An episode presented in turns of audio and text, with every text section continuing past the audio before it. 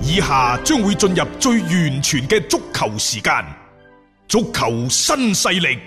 即將播出。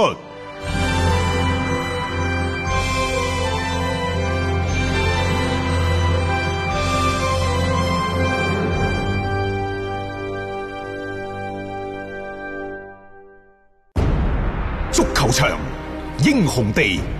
幾多難忘時刻。攞翻住個波，從廣州太陽神到恒大富力，睇佢搞掂。從東較場驚天一射到亞冠加冕，從童話變成現實，從英雄變成傳奇。最偉大嘅球員，最不可思議嘅入球，勝敗之間只有一線，神奇之處，魅力所在，一比零啊，各位！只可意會，更可言傳。足球新勢力。各位朋友好，歡迎收聽今日嘅足球新勢力。今日係四月六號，係禮拜一。不過呢，就唔使翻工，因為仲有一日嘅清明假期喺度。咁啊、但係呢，就因為冇波打嘅原因，所以呢，我哋喺個節目嗰度呢，都係同大家就近期國內外一啲足球嘅花絮啊、新聞啊等等，同各位做一個分享嘅。首先，呢個賽季嘅中超球衣各隊波嗰個樣板啊，啊，就 發布咗出嚟喎。即係特別係幾大強隊啦， 嚇、中超嘅逼科啦，咁、都發布出嚟，我覺得最好睇嗰件波衫係北京國安嗰件咯。誒好有特色，誒一一眼就令人印象好深刻， 大家可以上去 啊自己去睇啦。 睇睇北京港嗰件波衫，啊，喺球迷當中引起咗極其強烈嘅反響嚇。啊，OK 啊，好玩好， OK，好啦，天津天海呢，喺清明之前，嗯，即係工作日嗰幾日呢，嗰幾其日啊實係係有一封嘅聯名信嘅，係係啊，聯向名足協提供嘅，係啊提，誒提交嘅聯名信。嗯，啊聯名信呢，其實就好簡單嘅啫，就表明咗佢哋即係想踢波嗯嘅強烈嘅意願。冇錯。特別係即係想保留翻喺中超聯賽踢波嘅呢一種嘅權利啦，即係佢哋認為誒、呃球會啊，或者係佢哋自身啦，係應該具備呢一種嘅資格係去參與呢個好正中式超㗎賽事嚇。好正式噶。嗯佢哋呢，就誒、呃作為俱樂部本身，就向中國足球協會發出咗關於天津天海足球俱樂部參加二零二零賽季中超聯賽准入事宜的函。嗯，咁喺呢份致函當中呢，誒、天海俱樂部就明確表示。佢話：如果萬通投資控股受讓俱樂部股份轉讓嘅事宜唔可以被中國足球協會認可的話，咁天海俱樂部可以通過自籌資金嘅方式，保證球隊完成二零二零年賽季嘅中超聯賽。嗯，咁啊，另外呢，喺呢份致函當中，佢哋亦都對自籌資金進行咗進一步解釋，就係話其實佢哋同接手方嘅萬通投資控股呢達成咗協議。咁就算萬通係接受唔到俱樂部接收唔到俱樂部股份都好啦，嗯都會以贊助商嘅形式呢，就係、向天海俱樂部進行大額嘅注資。佢話嗱，我哋有米飯班主㗎，嗯另外中超你有分紅，我哋俱樂部有啲球員嘅轉會收轉入，會嘅收入嗯啊等等，加加埋埋係可以保障到呢個賽季天海嘅嗯，運營嘅。係冇錯，即係你成日就卡住就係話怕你天海喺就特別喺資金鏈上邊你無以為繼，會唔會令到成隊波又出現好多嗰啲資，即係好似欠薪之類嘅嗰啲咁樣嘅情其況？實係啱嘅，嗯因為咁樣嘅做法呢，簡單咁講就係將複雜問題簡單化。嗯但之前我想股權轉讓，李足協又話呢一個零元轉讓影響咗中超嘅嘅品牌形象形象 啊等等諸如此類嗰啲，好啦，當呢件事冇發生。嗯你話我唔夠冇錢啊嘛？你話我唔夠錢使啊嘛？我而家講俾你聽，其實你有政策，我係有對策嘅。係你唔俾我轉讓，人哋贊助我，冇錯，總係可以啦佢吧？注資落嚟嚇。咁呢個係一種嘅形式上面嘅一個轉變咯，即係實質上對於你話即係天海係唔係參加呢一個聯賽呢？寧願轉讓俾咗萬通又好，或者用而家呢種方式又好呢，只要保證到佢嘅運營嘅能力，其實佢係符合相關嘅一個資格嘅。啊冇錯啦。首先天海人哋上個賽季保組嘅，你俾唔俾佢打二零二零嘅中超賽季呢？儘管而家都唔知道中超幾時打，係啊，但係從資格同埋呢一個手續嚟講呢，其實 O K 嘅，冇問題嘅，係、嗯符合即係天海啊，係符合參加今年中超聯賽嘅資格嘅。嗯咁而家你話我冇錢嘛？人哋萬通投資控股肯俾錢，係大筆嘅贊助費，嗯啱唔啱啊？冇錯，又啱嘅。又啱嘅。係啊哎但邊有錢喺係度中國嘛足球協會仲有一樣嘢喎，嗯就係唔俾你 即係俱樂部冠名喎。，即係咁佢話我唔冠名，我齋贊助。 你覺得唔可能啫？咁人哋就係要咁做喎咁有唔冇話唔得㗎？呢個係俱樂部層面嘅。嗯，另外呢，就作為天海俱樂部嘅球列球員同埋教練呢，佢哋亦都喺提交咗一封嘅嗰個叫聯名信，就啱啱我哋提出嘅。係咁喺呢封信嗰呢封聯名信嗰度講呢，就話誒佢哋希望懇請嗯中國足球協會俾佢哋一個生存嘅權利嗯，俾佢哋一個踢波嘅權利。係吓、啊就希望中國足球協會咧尊重客觀事實，以真正 以真正公平公正嘅態度嚟嚴謹妥善咁處理俱樂部以及係球隊嘅准入問題。係唔好啊，單憑主觀嘅擔憂、推測同埋判斷去剝奪球員靠自己嗯拼搏而擁有嘅中超參賽資格，剝奪大家依法踢波同埋實現夢想嘅權利，甚至乎斷送俱樂部梯隊嗰啲正在足球成長之路上奮鬥的孩子們的前程，係全部綁埋一齊啦！一套一套咁樣組合拳啊！你俾唔俾我打？係咁其實作為深圳佳兆業是否可以亦都咁講？有一封聯名信， 不過佢係作為替補遞補嗰個又好難有呢種嘅主動權嘅，即係你你要師出有名先得噶嘛。而家天海嘅資格究竟得唔得，符唔符合，一直懸而未決。喂，各方各面都唔好啊，即係做啲咩工作啦？最後呢，就天海俱樂部亦都將天津啲球迷掹埋一齊。佢呢就話：喂，你要睇清楚喎、我哋天海俱樂部係中超第一家實現中性化嘅俱樂部嚟嘅喎，個名稱嘅中性化俱樂部嚟嘅喎。另外呢，佢話我哋深深始終不離不棄，我哋深深感謝啊！嗯，始終不離不棄支持我哋嘅天津社會各界同埋廣大嘅天津球迷啊！為咗球迷，為咗佢哋，我哋敢為天津贏天下，有信心喺呢個賽季團結一心，傾盡所有能力，踢出好嘅成績，回報所有關心、幫助和支持我們的人。啊， 所以即係各方各面啊，能夠綁埋一齊嘅都綁埋一齊啊。好啦啊，咁到底足協擔心咩呢？啊足協擔心呢就話你有冇錢使啊？嗱，一方面中國足球協會呢，我都話佢為中國足球操碎了心，我大足協啊。嗯一方面佢就要減薪，減呢一個嘅球員嘅收入，收入啊，係咯，減你嘅轉會費，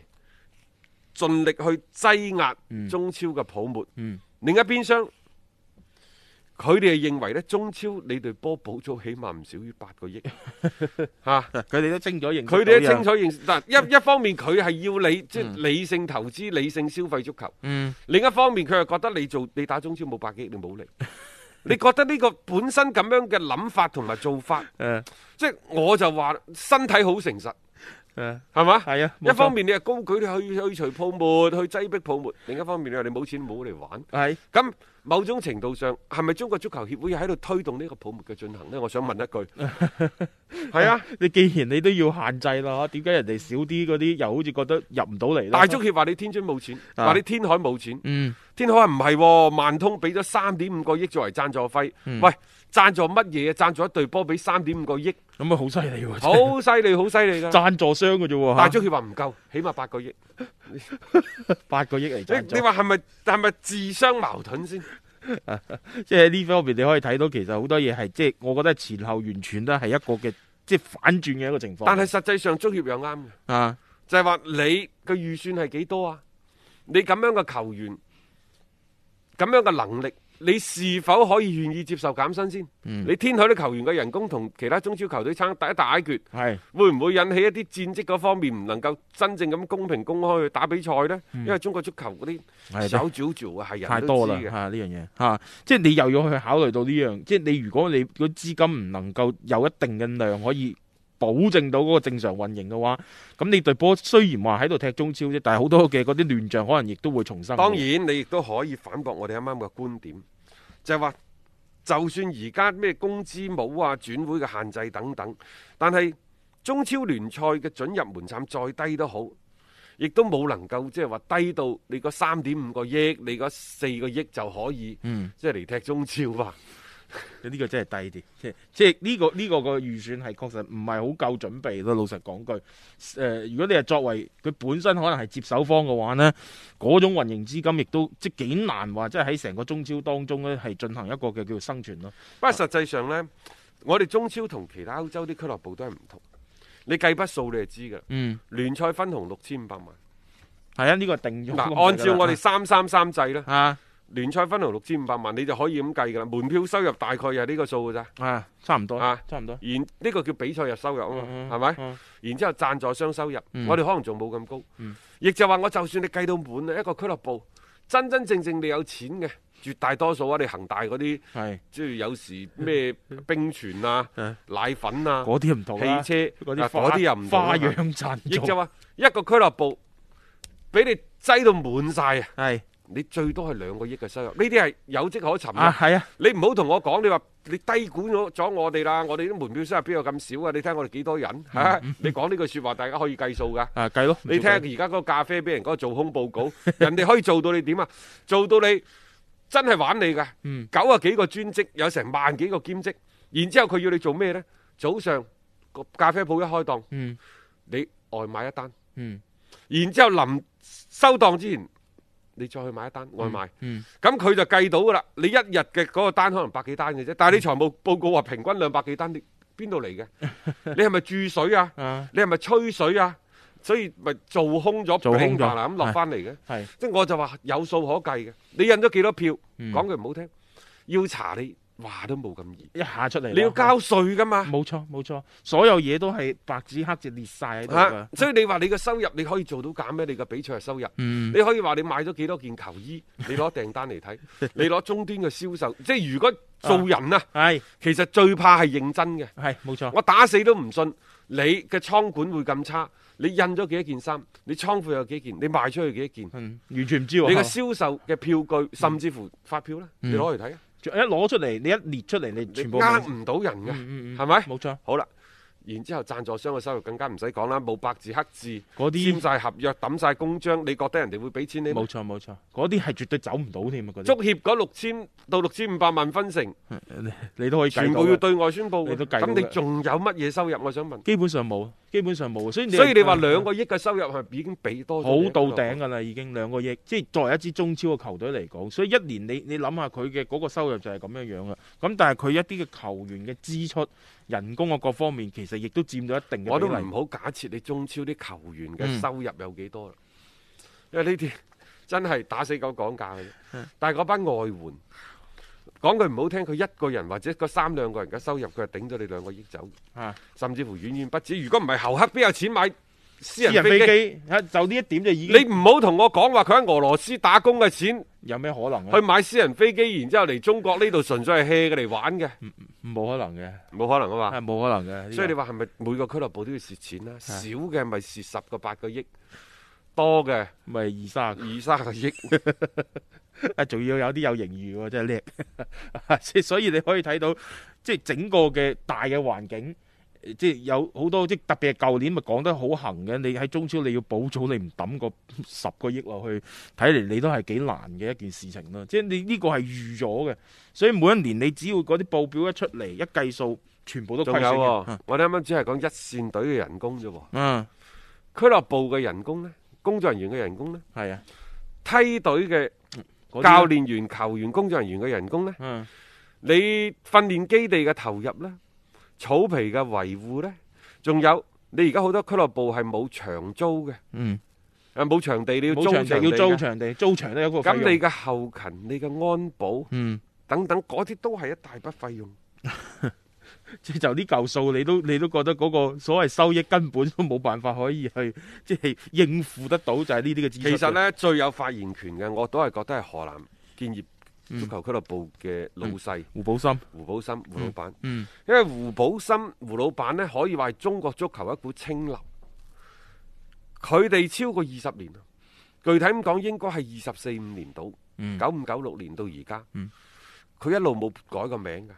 係啊，到而家都未改改改名佢㗎。唔使改噶，哦你佢北京嗯國安仲加咗個中黑，嗯係啊，上海申花你整仲個加咗個綠綠地，係只有呢對河南建業。嗯由頭到尾真係靠住咧，即係佢哋一個係小本經營啦嚇，嗯嗯其次就係胡老闆嘅鼎力嘅支持，係默默咁樣即係為中國足球真係做咗廿幾年嘅貢獻。佢堅守咗自己嘅呢一科，係啊可以咁講。但係佢自己都覺得單純係靠對足球嘅熱愛，嗯對足球做出嘅奉獻，可以堅持落嚟，真係太太唔容易啦。係啊，你而家睇白係每一年嘅嗰個投入，可能都要向上提升啊！即係僅僅就係為咗維持一支嘅俱樂部嘅一個運營生存，因為即係我得罪講句，河南建業咁樣樣嘅狀態，想攞乜係嘢嘅啊成績好難㗎啦喂，你話河南建業係一間即係唔算好大型嘅俱樂部，嗯中小型嘅中超俱樂部，呢、個定位係比較準正確嘅。係但係就算係咁樣都好，每年四五個億係少唔到嘅。絕對要然之後再再即係你嗰啲分到嗰一兩個億，即係六七個億，佢勉強咁樣，嗯即係小敲小打、小補小鬧咁樣，係勉強維持咗落嚟嘅啫。係即係可以話，即係呢對河南建業呢，呢、個清流就在於佢真係對足球嘅熱愛。嗯先至即係喺整體嘅，即係佢哋公司嗰、個嗰個所謂嘅業務範疇嗰度，佢作為一個戰略性嘅佈局冇錯。嘅其中重要性嘅即一係環。即係保留翻呢一樣嘢喺呢度呢度就算你係即係每一年佢哋真係咁樣去揼錢落去，去勉強去維持住，只要仲係能夠即係做得到落去。當然，即係話啊過去呢廿幾年投資喺足球呢一門生意嘅建業集團，啊，可能佢哋亦都喺其他嘅行業啊領域嗰方面嗯有一個高速嘅發展啊。咁當然啦，即係呢個發展可能三五年，喂一個行業嘅周期，可能十年八年佢就會轉噶咯轉喎。嘅係會轉嘅，冇可能長期都係咁噶嘛。因為而家特別你整個嘅社會嘅嗰種嘅變化嘅速度之快，你你要跟上嗰個節奏。所以佢之前呢，佢喺即係接受一啲嘅採訪嗰陣時，佢講到，即係話對於整個建業集團，我我相信呢一個對集團講嘅説話都係啱對建業俱樂部講嘅説話。佢係兩點嘅啫，係第一係底線思維，嗯第二係量入為出。嗯即係唔單止係面對而家新冠疫情之下，俱樂部一個即係整體嗯嘅方向，唔、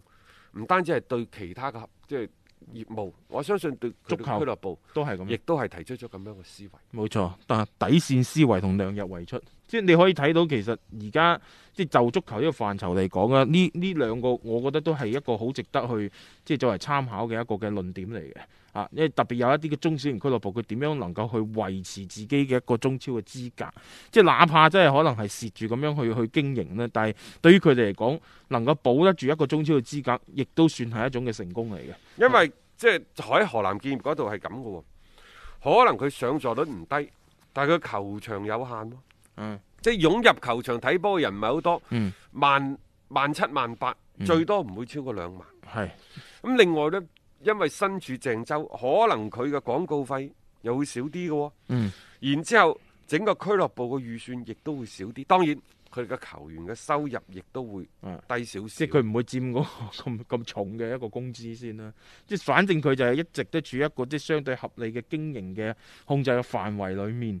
咁樣就可以維持住一定嘅嗰個所謂嘅競爭力啊。所以你每年見到河南建業嗰個定位都好清晰嘅啊，佢哋好快咁樣就已經係搶佔一個可能就係一個中游嘅位置，然後保組成功，咁啊又可以啊叫度過一個賽季。基本上都係每一年就係咁樣樣。好嘅話呢，有啲球員可能賣出去就攞翻少少嘅轉會費。即係都係呢個模式啊！天津天海之所以出現咁樣嘅即係誒、呃球員要捍衛自己嘅權利，要零轉讓過渡，都係即係俾啲泡沫逼住走。當然佢前任嘅東家亦都係出咗好大嘅問題嗯，。啊，亦都唔排除呢有人希望呢就快速切入足球呢度，利用足球呢就翻江倒海去做一番嘢，即係大事出嚟大事。然之後喺足球以外嘅其他行業相關嘅政策嗰度呢，得到更加多嘅支持。嗯，以及係扶持。但係你話好似建業嗰啲廿幾年細水長流，喂係，佢唔係國企嚟嘅啊，都係自己喎，全咁，部係使自己啲錢。冇錯啊，真係好愛咯，即係呢個就係中超版嘅可分下。你諗下，同佢同一時期喺嗯當初甲 A 打波嗰啲波，嗯，走晒啦，啊，個萬從萬達係啊到太陽神。冇錯冇啊！錯，等等，係包括以前嘅申花，而家申花呃嘅保留冠名更加多係精神屬性嚟冇嘅啫。錯冇錯啊！佢大以前嘅申花你知唔知做咩嘅？啊 做熱水器。熱水器，新花熱水器嚇， 而家搞地產兩回事嚟嘅， 啊，即係大嘅環境係變咗，仲可以堅守落嚟嘅，誒、呃好難得咯。所以胡老闆嘅呢一份精神，我覺得真係一種對足球嘅一個無比嘅熱愛，對河南地區嘅呢種嘅投入，亦都係一個非常之大嘅貢獻啊！一個為足彩愛好者度身訂造嘅全新資訊平台北單體育，經已全面上線。北單體育擁有基於北京單場賽事作出全面評估嘅優秀團隊，雲集張達斌、陳奕明、鐘毅、李漢強、呂建軍等大咖，為你帶嚟更專業嘅賽前預測分析以及賽後總結報告。北單體育無需註冊，一鍵辦理。想避免足彩市場起起伏伏，快啲嚟微信搜索公眾號北單體育。